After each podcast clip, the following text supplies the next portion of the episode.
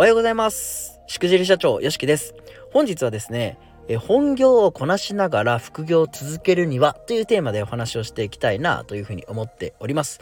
ぱりですね、え本業を続けながら副業できるって、まあ最高っちゃ最高じゃないですか。ただですね、やっぱりどうしても時間がないっていうところですよね。ここが問題点になるかなというふうに思います。で、しかも本業をやってね、疲れた体で帰ってきてから副業やるってことはですよ。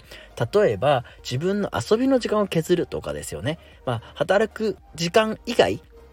のものを使っていかなきゃいけないということになっていくんですよね。なのでやっぱどうしても時間が取りにくいっていうこともありますし、まあ、取れても1日1、2時間程度だろうと。いうとこで何ができるの？ということをねしっかりと考えていかなきゃいけないよね？という話なんですよね。で今先ほども言いましたけど、まあ、遊ぶ時間を削るというところでですね、どうしても自己管理能力っていうのが必要になってくるかなというふうに思いますし本業やって疲れた体にさらに鞭打って副業やるってことですからどうしてもハードワークになりがちなんですよね。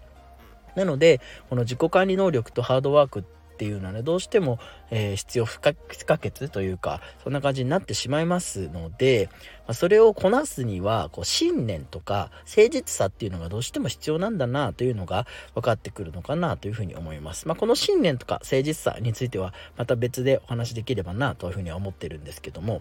例えば私ですよね、まあ、こんな自己管理能力必要だよとか言ってるんですけど正直言って多分ない方だと思います。自己管理能力はないっすね。で、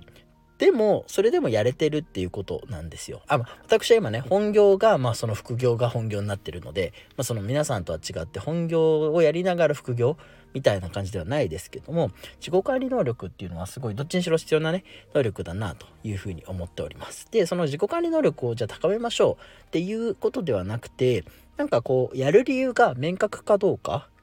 やりたい理由あなたが副業をやるやる理由っていうのがしっかりとできていれば結構この自己管理能力っていうのはね高まってくるんじゃないかなというふうに思いますので先にやる理由っていうのをね明確にするっていうのもこの時間を作る要素の一つになってくるのかなというとこでおすすめしたいというふうに思っております。はい。で、じゃあその本業をこなしながらね副業を続けていくために何をしたらいいですかと。いうことなんだと思うんですけどこれはですねおすすめな方法がありまして何かというと自分に関係する業界から始めるっていうのは結構おすすめしたいというふうに思っております。でそのなんだろうな自分が知っている領域とか知ってる業界からやることによってなんだろうその01スタートじゃなくなりますよね。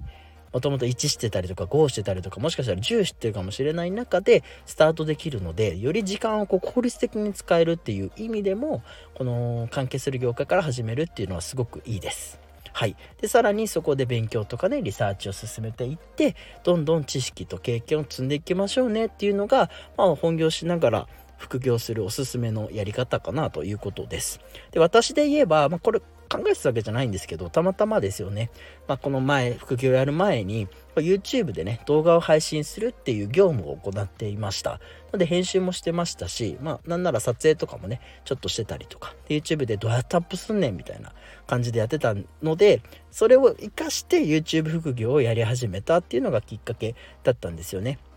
なので YouTube 副業って言ってもゼロからのスタートじゃなかったし他の人よりは編集能力っていうのは高かったかなというので少し有利に働いたかなっていうのもあって今なんとかね生き残っているというような状況でございます。はい。で、えっと、まあ、最後にね、メリットというか、この本業しながら副業やるっていうのは、失敗しても OK なんですよね。これがすごく大きいなと思ってて、なんだろう、本業があってもある程度安定したね収入がある中でこう副業やっていくわけなんで失敗しても OK ですし再挑戦できるじゃないですか。何度でも挑戦できるってことですよね。だから今の日本ってやっぱこう失敗を許さない文化というか特にこう起業家さんとかねそういう人たちにとっては失敗イコールこう死というか一回失敗したらもう次ないよみたいなね世の中なのかなというとこなんですけどこの本気やってればねこう失敗してもある程度リスクって自分の中で抑えられるじゃないですか。なのでまあ失敗しても大丈夫だしもう一回挑戦もできるよねっていうとこで、まあ、この余裕っていうのをね十分に活用してやっていくっていうのはすごくいいなというふうに思いますし正直私も羨ましいなというふうに思いますので是非ですね今の立場をこう利用して活用して副業っていうのをね少しずつ始めていったらいいんじゃないかなということでございます。はい。ということで、えー、今日はですね、本業をこなしながら副業を続けるにはということでお話しさせていただきました。どうだったでしょうか？また何かコメントとかいただけると嬉しいです。はい。ということで、今日も一日、楽しい一日をお過ごしください。それではまた、ちくじり社長、よしきでした。